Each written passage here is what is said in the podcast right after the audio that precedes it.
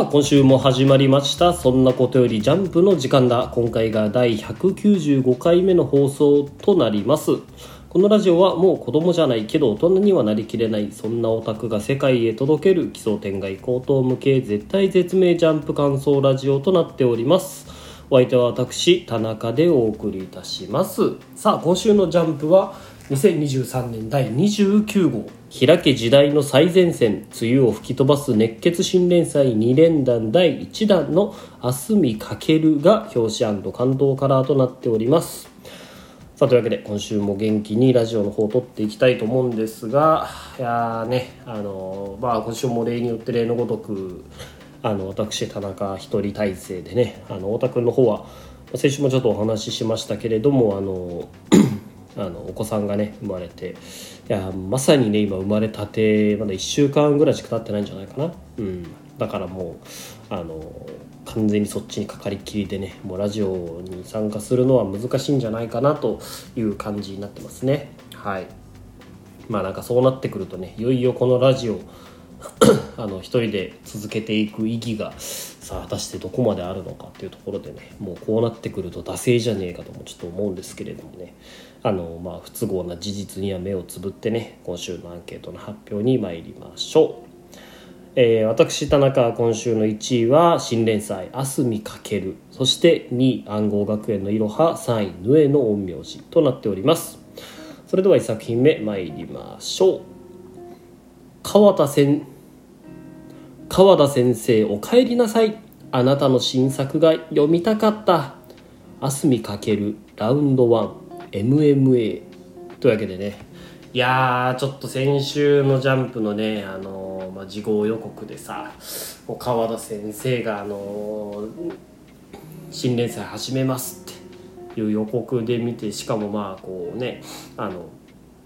MMA っていう総合格闘技をテーマにしたこう作品がやりますということでねあの日の丸相撲に続いて2連続でまあ格闘技漫画ということなんですけどいやー私ねあのまあ私もそうですしあの太田君もそうなんですけど日の丸相撲が本当に大好きなんですよね。うん。もうあの待ってましたと言わんばかりのねあのちょこちょこ読み切りはあの書いてらっしゃってて例えば「ジャンプギガ」とかになんかグラディエーターあの剣闘士の作品とか載せてたりもしましたけどいややっぱね川田先生の新作がまた「ジャンプ」本誌で読めるってこれほど嬉しいことってないですよね。うん、でまあ今週のねこう始まった新連載「明日見かける」「明日見かける」なのか「明日見かける」なのかちょっと発音がねまたちょっと安定しないところではあるんですけれどもこの「明日見かける」えー、MMA を題材としたね漫画ですよ。いや1話ちょっとこれすごくなかったですか？うんもうさすがというべき構成力で。ああさすが川田先生だなと本当にもう感心しちゃったんだけど、ね、すごくない？今週の1話。なんかこうなんていうのかな。ジャンプ誌に残るっていうとちょっと大げさかもしれないけど近年のジャンプではねもうかなりトップクラスに期待の持てる1話だったなと思いましたね。うんこうねその主人公がまどういう人間なのかっていうのとそしてあと MMA っていうま競技がどんな競技なのかっていうことでヒロインも出てきてサブキャラも絡めてで最後の最後にあの、ね、カタルシスもちゃんと持たせるっていうこの構成力はねもう素晴らしいですね。ちょっとこの1話に関してはもうね完璧と言わざるをあの得ないんじゃないかなと思いますね。うんいや MMA、まあ、総合格闘技ミックスドマーシャルアーツって今週まあ言われてましたけどやっぱりこの MMA という競技あんまりこう僕詳しくないんですよね、うん、だからあの、まあ、ジャンプにおいて MMA っていう題材がどう受け止められるのかっていうところがねちょっと気にならないといえばまあ嘘にはなるんですけどいやいやそこはね川田先生ですよ。あのジャンプで相撲漫画しかも真面目な相撲漫画を描ききった川田先生にとってねその MMA が題材で大丈夫っていう不安はねまあ杞憂っていうもんでしょう。うん。きっとね僕たちに MMA のあの楽しさ素晴らしさっていうのを教えてくれるんだろうし僕たちが想像してるような MMA からはね思いもよらない魅力っていうのも書いてくれるんだろうし。いやーなんかめちゃめちゃ楽しみですよね。しかもねまあその今週もちょっと紹介されてましたけど、まあ、MMA ってまあ言ってしまえばバーリトゥード的というかね何でもありな競技なわけですよ。ある程度ね。だからまあ投げも打撃も、えー、締めも組も全部使えるっていうこの競技、えー、が題材なわけですからその点考えるとこうあれですよね。相撲っていう一本やる相撲で一本書くっていうよりは逆に逆にというか相撲に比べても全然こう世界観広げやすそうというかいろんなあの描写ができそうでねあのそういう点でも楽しみですよね。なんか日の丸相撲でいうところのね国宝たちみたいにこうそれぞれ何かに特化したキャラクターたちっていうのがねあの今後出てくるんですかね。あの主人公のねあのニト君は、えっと、グラップラー向きのこうなんかねあの特性をこう持ってるかのような感じで描かれてましたけど、うん、他にもその立ち技がすごく強いとかねキックが強いとかあの投げ技がすごいとかなんかそういうこうそれぞれのキャあの、ね、特化したキャラクターっていうのが出てくるんでしょうね。はい、で、まあ、先週のこう予告からそうなんですけどあのやっぱ MMA 漫画って聞いてやっぱりこうね日の丸相撲ファンとして一番最初によぎるのってやっぱ国崎千尋なわけですよ。で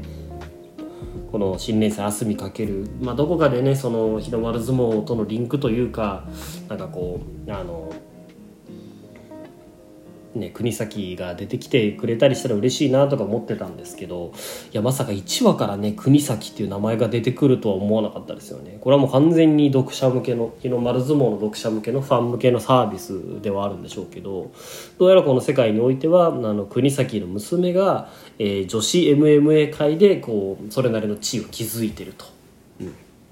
やっぱ娘ってあの日の丸相撲でもね最後の方にあの栗崎娘ができてますみたいな描写もありましたけどそう考えると、まあ、娘が高校生ぐらいって考えるとまあ、日の丸相撲の最後から15年後ぐらいがなんか舞台なんですかね。うん、なんかねあのまあ、出てくるかどうか分かんないですけどこう日の丸とかがねたちが引退してなんか解説者として出てきたりとかしてくれるんですかね。なんかそうなるとめちゃめちゃあの熱いですけど。はい。でまあ今週はすみかけるなんですけどえっ、ー、と、まあ、日の丸相撲、まあ、日の丸相撲の話ばっかしてちょっと申し訳ないんですけど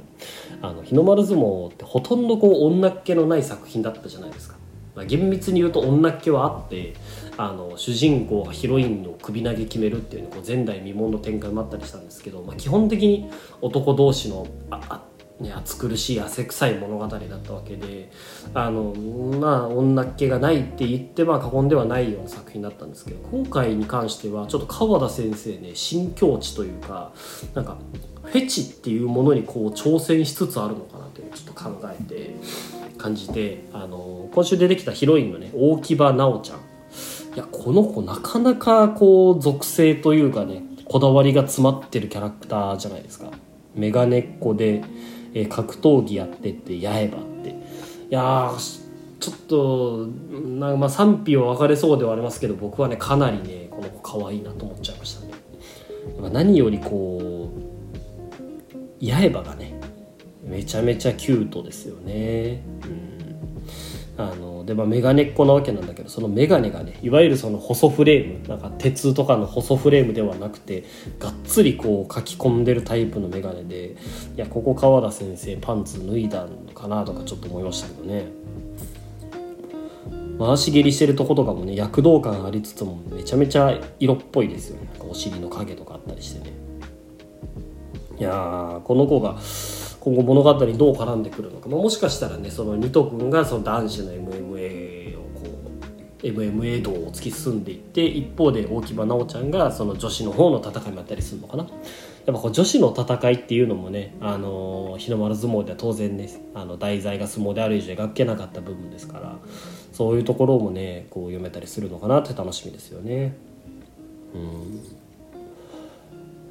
まあねやっぱ今週すごいなって思いっきりなんですよ。もう思ってしかないんですよね。あのやっぱこうバトル描写というか格闘描写の卓越さがやばくて。あの 何がどうなってこうなったっていうのが全部絵だけでわかるじゃないですか。その流れを描くのがうまいというか戦いの。まあ、アクション漫画その止め絵がね一枚絵がかっこいい作品とかたくさんあったりするんですけどやっぱこういうねあの戦いの流れを見る面白さかっこいい流れを読む面白さみたいなのもやっぱあるんだなって思い出させてくれるというか、うん、めちゃめちゃバトル描写に関してはもう心配がいらないですよね今週読むだけでも。まあ、強いて言うならまだねあの日の丸ほどあの主人公の魅力が出てないことくらいかなっていうぐらいでうんまあ、ここからねニート君主人公前としてくるんですかね。やっぱ日の丸が1話からあまりにもねかっこよかったんでねちょっとそこがあのどういうふうに成長していくのかっていうのはちょっと気になるところでありますよね。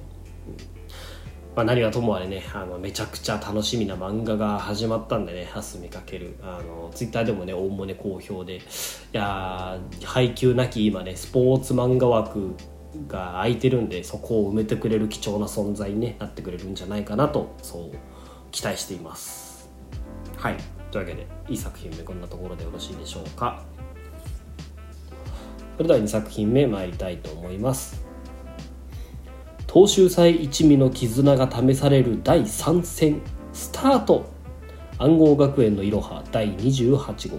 戦地に働けば角が立つ。戦場に差をさせば流される。戦時を通せば窮屈だとかくに乱世は住みづらい。というわけでね、えー、週刊暗号学園のいろはとなりつつあるねなりつつあるというかもうすでになってるこのラジオではあるんですけれどもね今週も例によって例のごとく面白かったですね。いやそれにしてもこのサブタイトルの長さは何なんですかね。ちょっと ラジオをね撮る身にもなってほしいって思うぐらいなんですけど。いやさて。学年大賞年々大戦もね第3戦目ですよ、まあ、中堅副将編って言ってるんで、まあ、この戦いが終わってでその後いろはの大将戦やって終わりっていうことなんでしょうね多分。うん。今回どんな話だったかというと、えー、先週開示されたねあの首なし死体と、えー、由香子がかつてあの東秀斎キョラーの実家がやってる会社キックアタックプランニングに潜入して、えー、機密情報を漏洩させたことがあるっていう事実を踏まえての1話でしたね。うんもちろん何が良かったってねその由香子がまあかつてねそのスパイだったっていう事実を、えー、東秀祭側、まあ、妹のシュータンですよ。シュータンとそして首なし死体のそれぞれのあの側からねあの解説するっていう、まあ、何があったのかっていうのを解説するっていう話だったんですけどいやこれうまいですよね。うん。シュータンもね死体ちゃんもお互い、まあ、当然嘘はついていないと思うんですけれどもやっぱり立場によってねこう見事にこう逆の真逆のね視点になってるってところがねうん面白いなと思いますよね。この今週出て最後な最後じゃないか今週あの出てきた987ですよ、まあ、おもむろゆか子が何者なのかっていうのがまあね987になってるんですけどこれ星の数がね6個なんですよね。であの暗号学園のいろはね過去にあの星の数が6個のあの9問題っていうのも出てきててそれがそのいろはが夕方太夫ちゃんとあの出現半減失業とした時に言ってたなぜ戦争はなくならないのかっていう問いとね同じなんですよ。であのそう考えるとねやっぱりこの戦争はなぜなくならないのかっていう問いもそうだしこのゆか子が何者なのかっていう問いもそうだしあのやっぱ見方によってどっちも正しいっていうふうに言えるからある種そう答えがない問題みたいなもんなんでしょうね。うん、答えがない、まあ、一義的に定まらない問題だからこそ、えー、答えるのは簡単ではないという意味で、まあ、星6っていうふうに出てるんでしょうね。うんいやそれにしてもねこの過去のゆか子。いやこれはこれはねあのやばくないですか。ちょっと語彙力が完全になくなってしまったんですけど。岩崎先生これやったなって思いましたね。間違いなくあの暗号学園のいろは史上私は一番好きなキャラデザですよ。過去のゆか子。長蘭に。目つきが悪くてで髪がロングででチェーン持ってて。そういうかこ、まあ、ベリショーのゆか子もねもちろん好きなんですよ。僕ベリショーの女の子自体好きなんであのベリーショートのゆか子も全然好きなんですけどいやそれにしてもこのね過去のゆか子ちょっと僕の性癖に刺さりすぎですねこれは。もう何されてもいいと思っちゃうぐらいやばい。めちゃくちゃね気高くて美しくてかっこよくてっていうキャラデザでこれはね今週この1枚絵だけでもねあのアンケート入れる価値あるなと思いましたね。うん。で、まあ、次のページにねあのまた険しい顔をしてる、まあ、現在の絵加工が映ってるわけなんですけど今回のこのね中堅副将戦どんなあの、まあ、ゲームというか戦いかと言いますと、えー、逆転イミテーションゲーム、あのまあ、要はそのどっちが本物のユカ子かっていうのを当てるっていう、まあ、めちゃめちゃシンプルな話なんですよね。うん、でこれまでその暗号学園のいろはって結構クイズとしての側面だけがね暗号のクイズとしての側面だけがクローズアップされてたような気がするんですよ。クロスワードパズルもそうですしなんかルービックキューブ的なのもそうですしクイズとか言葉遊びとしての側面だけが、ね、あのフィーチャリングされてたように思えたんですけどこの学年大賞年々対戦編ってより元気というかあの暗号通信としての側面がすごく強いなと思って。この逆転イミテーションゲームを、まあ、どうやってその向こうからの発信を見抜くかっていうところにねあの比重を置いてるわけでいやなんかよりこう暗号をモチーフにした作品らしさが、ね、高まってきたなと思いますね。というわけでねこの逆転イミテーションゲームさっきも説明した通り、えー、この何でしたっけこのブラックボックスえっ、ー、とカメラオブスキュラに映った2人のユカ子のうちどっちが本物のユカ子か当てるという、まあ、シンプルなゲーム。だからこそここを外してしまうとあの東秀祭キョラのねあのユカ子の友人の資格を問われているっていうこう非常にね非常なゲームとも言えるんですけれどもいや今週これどう思います？これどっちが本物のユカ子というかどどうやって見抜くかってやっぱちょっと考えるじゃないですか。なんか今週めちゃめちゃねあの選択肢は3つっていう風に誘導されてるような気がするんですよね。うん、なんかややこしいというかそのなんかねうんなんかこんなにヒント与えるかっていう気がするというかなんかすごく選択肢が3つ、えー、右がユカ子のパターンと左がユカ子のパターンと、えー、どっちも偽物のパターンっていう風にねあの3つの選択肢があるんだっていうのをことさらに強調されてるのでこうなってくるとね絶対に4つ目の選択肢があるよなって思いますよね。つまりどっちも由香子のパターンですよ、うん、あの由香子があの控え室でえっ、とまあ今回の敵のえっ、ー、とはんなりちゃんか。はんなりちゃんとお話ししてるシーンがあるんですけどあの、まあ、ダンスバトルと行こうじゃないかみたいな話をしてるじゃないですか。前哨戦としゃれ込みません？暗号バトルかダンスバトルかって言っていてこの時もすごくなんか鏡を強調されてるような描写が見えるんですよね、うん、そう考えるとこの今カメラオブスキュラに映ってる2人のユカ子ってあの左右対称になってるんですよだからきっとこのユッカ子って鏡写しになって実際にこの間に鏡が立ててあって本当に鏡写しになってるだけだと思うんですよ。つまりこの、あの副将戦あ中堅副将戦における答えっていうのはどっちも本物っていうオチになりそうな気がしませんか？まあ、結構皆さん予想されてる方もいたんですけどこの今回に関してはねちょっと私正解してるんじゃないかなと思いますね。大体西尾維新ってねそういうことやってくるんですよ。あの選択肢が3つって言われたら絶対に4つ目の回答をねあの用意してくるのがね西尾維新なんでねそこもね来週すごくあの楽しみにね読んでいきたいですよね。ただそうなるとねもう参照しちゃうんですよねこれで。あの仮にそのキョラがあのどっちも本物のユカ子だって当ててしまった場合もう1戦目と2戦目勝ってるわけなんでもうここで A 組の勝ちはもう揺るがないわけですよ。決まってしまうわけで。ただ果たしてそれがね展開的に良いのかって言われるとちょっと疑問ですよね。あとあの逆に外してしまったらねあのキョラとユカ子の間にすごく亀裂が生まれてしまうわけでそういう意味でもなかなか来週が楽しみだなと思いますね。なんかどうやら掲載順も微妙に真ん中の方で安定してきたような気もするんでね。私があ無理やりアンケートを入れてね、まあ、無理やり入れたことなんかないんですけどあのわざとアンケート入れて延命させたりする人もなくなってくるのかなと思うとねちょっと寂しい気もしますけどね。まあ人気が出てくれていいことなんじゃないですか。はい。というわけで今週最後の作品参りたいと思います。一部界隈でカルト的な人気を博しているらしいです。ヌエの陰陽師第6話原尿の匂い。いやちょっとここまでね私あのヌエの陰陽師に対してこう沈黙を貫いてきた来てたんですよ。あの1話以外ね、うん、ただやっぱさすがにちょっと触れとかないといけないだろうっていう気もしてきて今週3位に入れたんですけどやっぱりねヌエの陰陽師、まあ、1話もねその善野くんが出てきてめちゃめちゃ変だったんですけどぱりね何より庭がめちゃくちゃ変だったんですよね。その面白いとか面白くないとか一旦置いといてもうとにかく変の一言に尽きる漫画だったんですよね。